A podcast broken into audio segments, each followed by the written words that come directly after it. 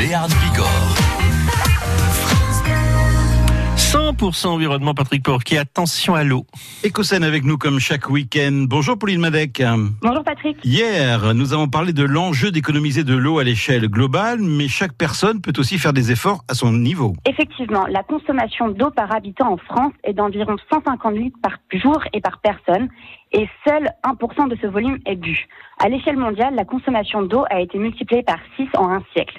Et si les ressources en eau potable diminuent, leur gaspillage s'accélère. J'imagine qu'avec l'été qui arrive, la consommation ne cesse pas de diminuer. Savez-vous, Patrick, que la consommation globale de l'eau consommée en juillet ou en août peut être multipliée par 5 par rapport à janvier et peut-être même par 10 dans certaines communes littorales? Alors on fait comment pour diminuer? En adoptant euh, certains comportements au quotidien, vous pouvez éviter ce gaspillage.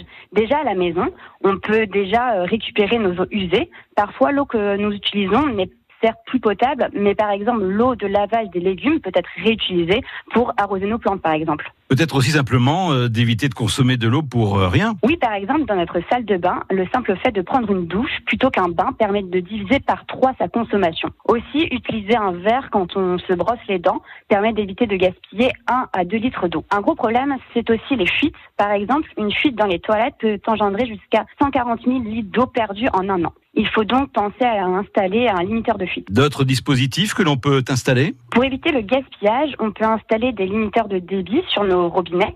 En combinant avec un mousseur, cela permet d'offrir un jet d'eau suffisamment euh, puissant pour euh, rincer efficacement